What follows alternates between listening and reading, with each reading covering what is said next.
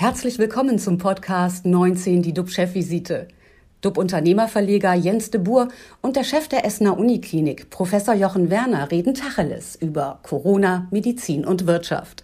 Immer 19 Minuten, immer mit einem Gast. Unsere Gäste heute. Professor Oliver Nachtwey, der Soziologe von der Uni Basel untersuchte die Proteste gegen die Corona-Maßnahmen in der Schweiz und in Deutschland in einem wissenschaftlichen Forschungsprojekt. Nachtwey ist damit so etwas wie der Querdenker-Analyst.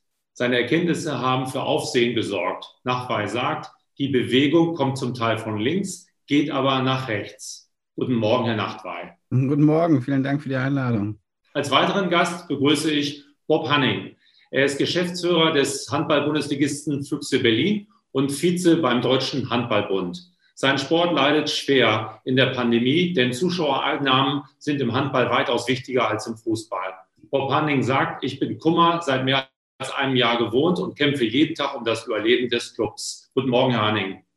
Einen schönen guten Morgen Ihnen und Ihren Hörern.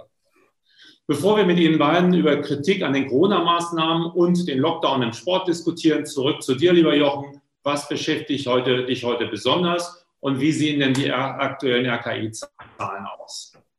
Ja, wir haben ja heute Tag 176 des deutschen Lockdowns. Das Robert-Koch-Institut meldete fast 12.000 Neuinfektionen. Das sind so etwa 470 mehr als vor einer Woche. Die Sieben-Tages-Inzidenz liegt bei 169. Und bei uns am Essener Uniklinikum sieht es so aus, dass wir aktuell 84 Patienten wegen Covid-19 bei stationär behandeln, davon 43 auf den Intensivstationen.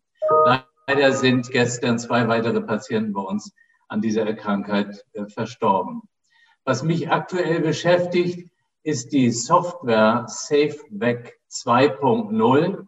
Äh, bevor das mit dem Impfen in Deutschland losging, ich kann mich noch sehr genau erinnern, da war ja eigentlich die Idee, alle mit der Impfung einhergehenden Daten zum Impfling, zu Nebenwirkungen, zur Wirksamkeit und zu vielen anderen Dingen elektronisch zu erfassen. Aber was ja gar nicht so überraschend war, äh, wir sind digital eben doch noch nicht so aufgestellt, dass man eine große Lösung hat. Und so hat man auch hier eine kleinere Lösung jetzt äh, in Gang gebracht. Und das ist eben die App SafeBack 2.0. Hier kann man den Behörden melden, wie gut man die Corona-Impfung vertragen hat. Nach äh, Angaben des Paul-Ehrlich-Instituts waren das bisher 1,5 Prozent der geimpften Personen, die diese App entsprechend genutzt haben. Und natürlich ist es so, dass je mehr Geimpfte äh, ihre Daten dort reingeben, desto aussagekräftiger sind die Daten. Die Informationen werden dann auf einem Smartphone verschlüsselt gespeichert und dem Paul-Ehrlich-Institut mit einer Zufallsnummer übermittelt. Die Teilnehmer werden nach jeder Impfung ausführlich nach gesundheitlichen Beschwerden befragt. Ähm, das sind siebenmal nach der ersten Impfung und insgesamt zehnmal nach der zweiten Impfung. Aber bevor man sowas fragt, müssen wir natürlich natürlich das ein bisschen bekannt machen, weil ich davon überzeugt bin, dass viele noch gar nicht wissen, was sich da eigentlich hinter verbirgt. Ähm, bevor wir das jetzt aber weiter besprechen, freue ich mich gleich auf unsere beiden Gäste und gebe einmal dir das Wort, lieber Jens. Was geht dir durch den Kopf? Tja, mich beschäftigt die Aktion Hashtag alles dicht machen von Dutzenden von Künstlern und Schauspielern. Die ging vor wenigen Tagen viral und sorgte über das Wochenende für heiße, intensive Diskussionen. Dabei waren Prominente wie Jan-Josef Liefers, kennt man aus dem Tatort, Nadja Uhl oder Ulrich Tupor. Sie lesen in Videos Texte vor, in denen sie die Corona-Maßnahmen scharf kritisieren, mit ironischen, sarkastischen, zynischen Unterton. Teils heftige Kritik daran ließ nicht lange auf sich warten. Zynismus und Geschmacklosigkeit warf man ihnen vor. Einige Künstler haben ihr Video daraufhin zurückgezogen und gelöscht, wie zum Beispiel Heike Makatsch aber auch Unterstützung war zu finden von anderen Künstlern. Das Ganze hätte man sich irgendwie vorher denken können. Ironie ist nicht jedermanns Sache. Sie funktioniert auch nur bedingt oder gar nicht. Und zwar insbesondere dann, wenn Menschen sterben und Angehörige leiden. Da ist Empathie gefragt. Wenn eine Naturkatastrophe geschieht, die Erde bebt, der Vulkan ausbricht, sollte man sich in Debatten zurückhalten, immer auch an die Opfer denken. Das, was ich gesagt habe, publizierte auch der inzwischen verstorbene schwedische Professor für internationale Gesundheit Hans Rosling in seinem Weltbestseller Factfulness. Er mahnt, wer Angst hat, dem muss man anders und besonders begegnen. Das heißt aber im Umkehrschluss nicht, dass man nicht debattieren darf. Den beteiligten Tatort-Schauspielern mit Rauswurf zu drohen, das finde ich geht gar nicht. Und zwar mit Totschlagargumenten auch nicht reagieren. Die Aufregung zeigt, wie dünnhäutig wir alle geworden sind. Mir stellt sich die Frage, wie kann man sachlich Kritik an Corona-Maßnahmen üben, ohne Beifall aus der falschen Ecke zu bekommen und ohne gleich in die falsche Ecke gestellt zu werden. Mit Corona-Kritikern ganz anderen Kalibers hat sich unser heutiger Gast wissenschaftlich befasst. Professor Oliver Nachtwey lehrt Soziologie an der Uni Basel in der Schweiz. Mit seinem Team hat er Teilnehmer an Corona-Demos interviewt, auch Pandemieleugner, Querdenker, um herauszufinden, wer sie sind, wie sie ticken. Herr Nachtwey, wie kann man Kritik an Corona-Maßnahmen üben, ohne gleich von der Szene vereinnahmt zu werden? Geht das überhaupt? Ähm, ja, ich würde ja sagen, es passiert die ganze Zeit. Ich kritisiere die ganze Zeit die Maßnahmen äh, der Regierung. Ich gehöre zu den Leuten, äh, die gerne ein, äh, sagen, striktere Maßnahmen für einen begrenzten Zeitraum äh, hätten und zum Beispiel sagen würde, äh, warum muss man die Unternehmen alle in dieser Form ähm, offen lassen, was ja auch ein Infektionsherd ist. Ich kann aber nicht sagen, und meine Kritik fällt durchaus drastisch teilweise aus, dass ich dadurch in irgendeiner Form mich sanktioniert gefühlt äh, hätte. Genauso können auch die ganze Zeit Leute sagen, sie hätten gerne mehr Öffnung. Also ich, ich finde, da wird ja viel diskutiert. Deshalb bin ich immer sehr irritiert, wenn man sagt, man, man darf hier nicht mehr äh, kritisieren. Also da findet eine sehr starke Imagination einer Form einer Herrschaftsanmaßung einer Diktatur statt, die ich persönlich so nicht teile. Das gesagt, sind aber die Leute, die bei diesem, die auf diese Maßnahmen gehen, das sind Leute, die, die empfinden so, die sehen so, als, als könnten sie ihre Meinung nicht mehr äußern und nehmen ihr Recht in Anspruch zu demonstrieren oder das zu sagen. Und das, das ist ja auch ein gutes Recht. Das, das Problem ist nur, dass das in der Pandemie eine, eine besondere Bedeutung hat. Nämlich bei allen anderen Demonstrationen gehe ich da eigenverantwortlich hin und habe auch meine eigenen Gefahren. Aber es ist natürlich schon, schon, wenn man demonstriert und dann mit dem Rauswurf gedroht wird, ist natürlich schon auch eine, eine heftige Reaktion, die dann erfolgt. Ne? Jetzt bei den Tatortkommissaren, dass gleich Rundfunkräte äh, zitiert werden, die sagen, ja, wir müssen darüber sprechen, sie werden zum Rapport bestellt. Ist das, ist das gemäß? Das finde ich falsch. Ähm, allerdings, wenn man, ich sag mal, ich, ich bin nicht ein Josef Liefers, aber als, wenn ich als sehr, sehr bekannte Person in Deutschland ähm, eine sehr provokante, sarkastische Aktion mache, dann muss ich natürlich auch damit rechnen, dass darüber auch mitunter heftig diskutiert wird, weil was die ja gemacht haben, auch heftig war. Ich würde sagen, wir sollten keinen Menschen, äh, außer es sind wirklich rassistische ähm, Aussagen, mit Sanktionen drohen, weil sie ihre Meinung ausdrücken. Das halte ich für falsch. Es scheint mir aber auch nicht die, die Mehrheitsmeinung gewesen ähm, zu sein, sondern über Twitter bekommt man halt auch jede Affektäußerung mit. Ähm, Jochen, wie ist, wie ist denn die Aktion bei euch in der Klinik angekommen? Die, die jetzt gerade 100 äh, Prozent, 120 Prozent geben. Ich habe gehört, eine Kollegin von dir, Doc Caro, die auch schon bei uns in der Sendung war, hat auch eine Aktion gestartet, alle mal eine Schicht machen. Ähm, wie ist die Situation in Essen?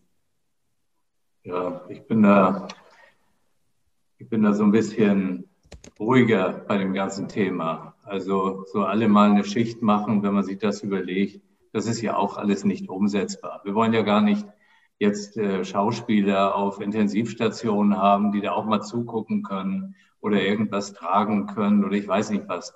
Ich glaube, man muss hier so eine Diskussion ein bisschen in die Normalität zurückführen. Ich glaube, es ist genau wie Herr Nachtwey sagt. Man muss äh, in der Lage sein, seine Meinung sagen zu können, ohne dass gleich ein ganzes System in Frage gestellt wird. Und die Schauspieler haben jetzt ihre Meinung gesagt. Fertig. Ja, viele sagen ihre Meinung.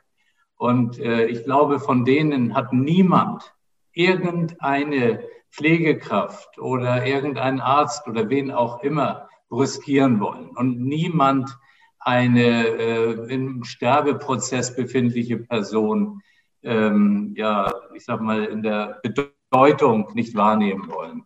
Also deswegen kann man das natürlich jetzt alles hin und her spielen und äh, eine provokante These mit der nächsten beantworten. Ich glaube, es bringt uns null weiter äh, bei diesem Thema, wie wir aus der Situation weiter rauskommen. Und deswegen, ich bin sehr dafür, dass wir alle Achtung haben voreinander und äh, uns mit den wesentlichen Dingen jetzt beschäftigen. Und dass die Schauspieler sich irgendwann zu Wort melden, wundert mich überhaupt nicht.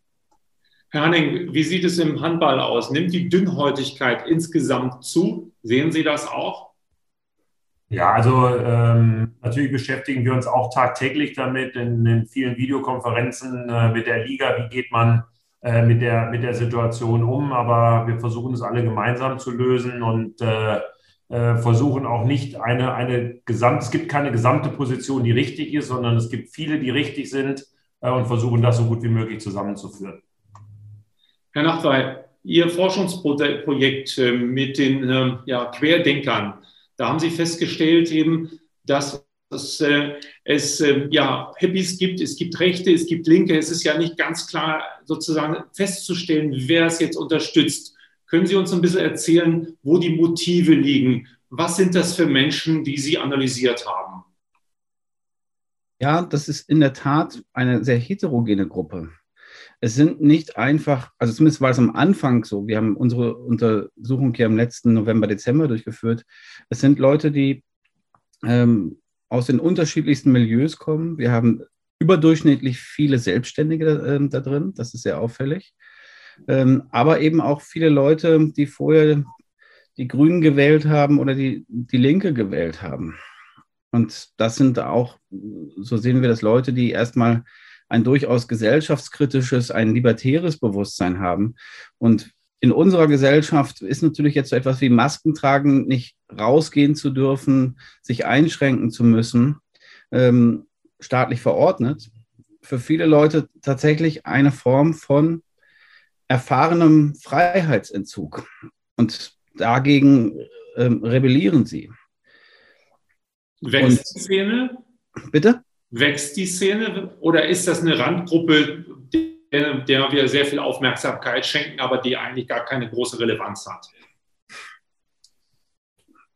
Also am Anfang habe ich gedacht, das ist jetzt ein temporäres äh, Phänomen, das sich dann nach einem gewissen Protest auch wieder diffundieren wird.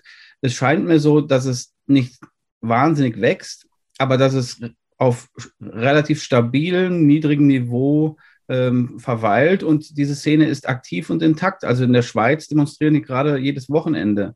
In Deutschland äh, bekommen die auch sehr viele Demonstrationen äh, hin und äh, die sind in sehr, sehr hoher Alarmbereitschaft, weil die eben eine staatliche Anmaßung ähm, da, da drin sehen und das mobilisiert sehr stark.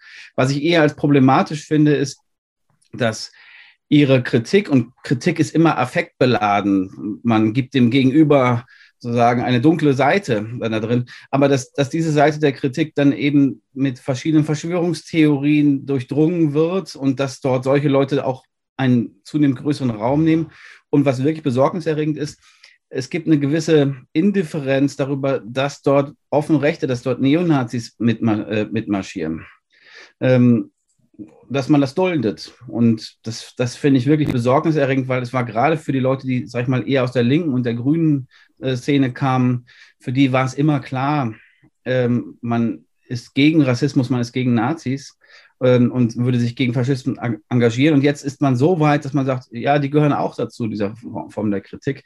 Das ist besorgniserregend, äh, weil man bestimmte ähm, Grundsätze unseres demokratischen Systems damit auch über Bord wirft. Können Sie denn das verstehen? Was für, was für ein Mindset hat man da, wenn man vorher grün gewählt hat, wenn man linksorientiert ist und plötzlich sagt, ja, die Nazis können auch oder Leute mit rechten Gesinnungsgut können auch bei uns mitmachen? Das schließt sich doch eigentlich per se aus. Würde ich auch sagen. Ähm, ich sehe das dann, also so wie wir es re rekonstruieren. Also wir haben eine, eine, ein Online-Survey durchgeführt, wir führen aber auch sehr viele narrative, lange Interviews mit diesen Leuten. Ähm, für die ist die Kritik als solche, Kritik zu üben, das Zentrum. Und Sie sagen, in unserer Gesellschaft wird zu wenig Kritik geübt, was ich ja persönlich gar nicht teile, aber das ist Ihre Wahrnehmung. Und Sie sagen, die, die Linke, die ist auch Teil des Establishments, die Grünen sowieso. Es gibt sehr viele Leute aus Baden-Württemberg und da sind natürlich die Kretschmer-Grünen, die sind sehr nah mittlerweile an der CDU. Das hat wenigstens, man vergisst es äh, sehr stark. Die Grünen haben sich mal als Anti-Establishment-Partei, als Anti-Parteien-Partei gegründet. Das hat wenig mit dieser Partei noch zu tun, äh, was da heute ist. Und dieser Teil der Grünen, der eigentlich noch diesen alten Ideen anhängt, die sehen diese kritische Geste als zentral für ihr Dasein. Und das wird eben von ihren alten Parteien gar nicht mehr wahrgenommen. Und deshalb nehmen sie dann in Kauf, dass sie sagen, ah ja, diese Rechten, die üben ja auch diese Kritik am, Est am Establishment. Wir sind keine Rechten, aber die dürfen hier mitlaufen, weil die diese gleiche Kritik führen. Es, es ist für mich persönlich nicht gut zu verstehen, aber ich versuche es ja auch nur als Soziologe, erstmal zu rekonstruieren, warum das so passiert. Sie lernen in der Schweiz. Dort wird gerade wieder geöffnet, obwohl die Inzidenzzahlen weit höher liegen als in Deutschland. Man hat die alten Schutzlosen geimpft und überlässt nun jedem Bürger selbst die Entscheidung, welches Risiko er eingehen will. Ist das nicht der bessere Weg als das deutsche Starren auf die Inzidenzwerte inklusive Bundesnotbremse? Ich lebe ja nun schon seit einiger Zeit in der Schweiz und finde dieses Land nicht nur wunderschön, sondern auch politisch äh, sehr, sehr ausgewogen. Diese Maßnahmen teile ich aber nicht, ähm, weil eben, wie ich vorhin gesagt hatte, eben ein Virus in einer Pandemie nicht mit, auch für so, soziologisch nicht mit dem Begriff der Eigenverantwortung wirklich zu beantworten ist. Äh, verstehen Sie, wenn ich Skifahren gehe, dann nehme ich, da habe ich mein eigenes Risiko, ob ich mir das Bein breche oder nicht. Da tue ich mir selbst weh. Im, Im, Straßenverkehr ist es dann schon nicht, nicht mehr ganz so. Aber tatsächlich ist es bei einer Pan Pandemie eben nicht nur eine Frage der Eigenverantwortung. Wenn ich infektiös bin, äh, stelle ich auch ein Risiko für andere dar. Und das, das scheint mir zumindest da der große Unterschied. Ich halte das nicht für den richtigen Weg und wundere mich sehr, ähm, dass man hier diesen Weg geht. Ähm, und bedauere das, bedauere das auch. Also mir ist schon klar, hier in Basel, die, die Leute haben in den Beizen am Wochenende gesessen, also in den Gaststätten auf den Terrassen und äh, man hat ein Gefühl von Normalität gesehen. Ich würde nur sagen, diese Normalität zeigt sich dann doch nicht in den Krankenhäusern, äh, in, in, den, in den Krankenhäusern.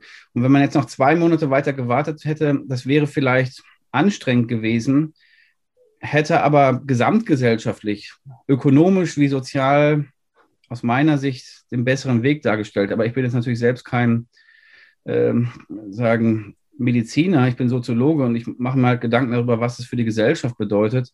Und jetzt hat man eher eine Situation, wo die Polarisierung weitergeht, weil ein Teil der Gesellschaft nimmt die Lockerung jetzt sehr stark in Anspruch und ein anderer Teil, zu dem ich gehöre, bei denen wächst eher die Sorge. Also meine Sorge ist, mein Kind geht hier in die Kita und die Inzidenzen wachsen. Und ich denke, oh, oha, komm, sozusagen, wann sozusagen landet dann der Virus bei uns in der Kita? Ähm, Herr Hanning, ähm, Handball leidet. Handball leidet sehr stark, weil Sie ja auch oder vor allem von Zuschauereinnahmen abhängig sind. Wie lange hält Ihr Sport das noch aus, was gerade passiert?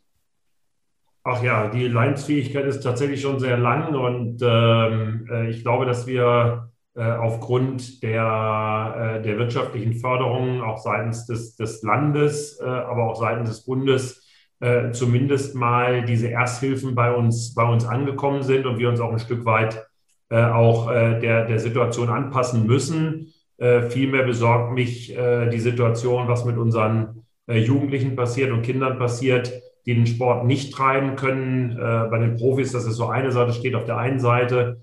Äh, natürlich ist es wirtschaftlich sehr, sehr schwierig und ich kann das bei uns sagen, in den Füchsen Berlin, wir planen mit Zuschauereinnahmen von 1,5 Millionen Euro, das sind knapp 20 Prozent eines Etats. Die brechen natürlich komplett völlig weg. Ähm, natürlich ist es auch so, dass, dass äh, die Bindung der Sponsoren zu, den, äh, zu, dem, zu dem Verein natürlich nachlässt. Also das sind alles große Probleme, aber das sind äh, Probleme, die wir, die wir professionell lösen müssen, damit wir die Leuchttürme nicht verlieren, äh, für unseren Sport, damit Kinder äh, auch Leuchttürme haben. Aber ich mache mir wirklich sehr, sehr große Sorgen um den Sport, äh, was es angeht, dass äh, Kinder keinen Sport treiben dürfen. Ja, Sie sprechen ja sogar von einem Mannschaftssterben, wie wir es im Handball noch nie erlebt haben, Zitat, weil immer mehr Kinder es nicht ausüben. Glauben Sie, dass es eine Art Abriss geben wird, dass mehrere, sagen wir mal, äh, Jahrgänge aussteigen, gar nicht mehr bei Ihnen ankommen? Ja, schauen Sie, es ist ja relativ einfach zu sagen. Handballmannschaften, wenn, wenn du sieben, acht, neun oder elf Kinder hast, die Handball spielen, davon hören zwei oder drei auf, dann geht eine ganze Handballmannschaft in dem Moment, äh, in dem Moment verloren. Und da ist das das Risiko, wenn du einen Individualsport machst, ist es ein bisschen einfacher, aber die Mannschaftssportarten, äh, die jetzt ja auch nicht wahrgenommen werden im Moment, äh, für die ist es schwierig und von daher werden wir Generationen tatsächlich auch verlieren. Mhm. Schauen wir ein bisschen nach vorne. Olympia steht vor der Tür. Glauben Sie, dass es stattfinden wird und dass Handball dort eine Rolle spielen wird? Also, äh, dass Handball eine Rolle spielen wird, da bin ich mir ganz sicher. und, äh, wir haben uns ja nun auch äh, qualifiziert und äh, wollen auch äh, für Deutschland eine Medaille holen, dass es stattfinden wird. Davon bin ich auch fest überzeugt. Wir haben ja gerade die Impfdebatte der Olympiateilnehmer. Mittlerweile hat man sich ja entschieden, die Athleten, äh, die ins olympische Dorf auch gehen, auch zu, zu, zu impfen in der, in der jetzigen Situation. von daher glaube ich an die Olympischen Spiele und ich glaube auch an einen erfolgreichen Handball. Handball leidet ja sehr stark, obwohl der Verband riesig groß ist, dass Fußball alles mehr oder weniger platt macht. Warum schaffen Sie es nicht, wie in anderen Ländern, eine zweite Sportart zu etablieren? Es hat ja viele, viele Anstrengungen gegeben, aber im Prinzip ist doch alles gescheitert, oder? Ja, wir sind schon die Ballsportart Nummer eins hinter, äh, hinter dem Fußball, aber es ist natürlich in der Tat so, ähm, man muss das doch auch, auch ehrlich so akzeptieren, wie es ist. Der Fußball dominiert in Deutschland. Die Leute wollen, äh, wollen zum Fußball, die wollen sich das alles anschauen. Äh, und das hat man auch zu, zu, zu respektieren. Ich glaube, dass wir eine ganz gute Nische gefunden haben, dass wir immer Schritt für Schritt äh, auch ähm, uns ein Stückchen annähern können. Aber die Pandemie wirft uns natürlich auch wieder, wieder zurück, weil wir sind eine Hallensportart. Äh, wir können nicht draußen betrieben werden, außer äh, wir gehen in den Sand und machen, machen ein Stück weit, Stück weit Beach. Also das wird, äh, hat die Bemühungen sicherlich wieder ein Stückchen zurückgeworfen, aber äh, wir werden weiter daran, daran kämpfen, dass das Stück für Stück sich in die richtige Richtung entwickelt. Dafür ist wahrscheinlich dann auch ein internationaler Erfolg wichtig, damit wieder neue Leute kommen, Sponsoren kommen. Ähm, aber im Fernsehen auch. Ich meine, es ist ein spannender Sport, aber trotzdem finden sie auf den Sendern nicht statt. Es ging sogar so weit, dass eine, was war es, EM, WM nur übers Internet übertragen worden ist, was ja quasi ein Novum ist. Äh, was kann man tun, um da noch ein bisschen mehr, sagen wir mal, Attraktivität reinzukriegen? Also das hat man ja, äh, Gott sei Dank, äh, war das war wirklich der Tiefpunkt, ähm, Gott sei Dank schon ein paar Jahre her. Damals konnte man der DKB sehr dankbar sein, dass sie überhaupt einen Livestream gemacht hat um eine WM. Mittlerweile sind die Verträge bei ARD und ZDF äh, und da auch in guten Händen und die äh, Zuschauerzahlen, äh, die Einschaltquoten äh, machen ja auch äh, sehr, sehr viel Mut. Also dass Handball auch im Fernsehen funktioniert. Natürlich würden wir uns noch mehr Handball im Fernsehen wünschen, ist ja gar keine Frage, aber ähm, auch da, glaube ich, stimmt äh, absolut die Richtung. Wir sind beim Verband komplett ausvermarktet. Äh, wir haben den Verband komplett restrukturiert äh, äh in, der, in der Situation. Sind, äh, ich habe mal damals das Projekt genannt, Amateure hoffen, Profis arbeiten. Äh, glaube, dass, das haben wir ganz gut, ganz gut auch hingekriegt. Es war auch wichtig, dass die WM in Ägypten stattgefunden hat, gegen die Kritik vieler, die sich dagegen gewehrt haben, hat es gezeigt, dass Sportveranstaltungen unter Hygienekonzepten gut funktionieren können. Und jetzt brauchen wir auch ein bisschen den Mut zur Öffnung, ähm, ohne das, das eine zu machen, ohne das andere zu lassen, so will ich es mal formulieren. Aber ich glaube, wir sind da auch auf einem ganz guten Weg. Letzte Frage, wenn man als ähm, Unternehmer merken jetzt, man muss innovativ sein, Digitalisierung spielt eine Rolle, dass man äh, überlebt, dass man eine Zukunft bekommt. Gilt das auch für eine Sportart wie Handball, dass man vielleicht mal das Undenkbare denkt, was auch immer es sein mag, um einfach diesen Sport nach vorne zu kriegen? Haben Sie da was? Ich meine, Sie sind ja durchaus auch jemand, früher hätte man gesagt Querdenker, heute darf man das nicht mehr sagen. Heute muss man sagen Innovativdenker vielleicht. Äh, was haben Sie da im Köcher, was Sie vielleicht noch nicht gesagt haben oder wo Sie von träumen? Also wir, wir sind tatsächlich äh, auf dem Thema Digitalisierung und äh, uns deutlich breiter aufzustellen und weg aus der Ecke zu kommen, äh, haben wir schon, haben wir schon Riesenschritte, äh, haben wir schon Riesenschritte unternommen und äh, äh, dementsprechend auch die Zahlen, ähm, die interessant sind, wiederum für Werbekunden deutlichst erhöhen können.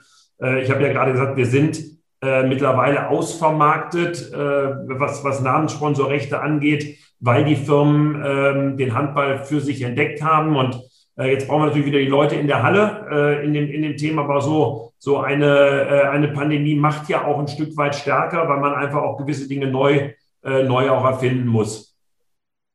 Vielen Dank. 19 Minuten sind leider vorbei. Vielen Dank, Bob Hanning. Und vielen Dank, Oliver Nachtwey. Unsere Talkgäste morgen am Montag ist Kathi Hummels, äh, die Ehefrau von BVB-Fußballer Mats Hummels, ist als Moderatorin im Influencerin unterwegs und Reinhard Straub. Er ist Vorstand des Finanz- und Versicherungsvertriebes Dr. Klein. Bleiben Sie alle gesund, klicken Sie rein. Wir freuen uns auf Sie. Tschüss aus Hamburg. Das war 19 die DUB-Chefvisite als Podcast. Die Videos dazu gibt es auf watz.de und auf dub-magazin.de.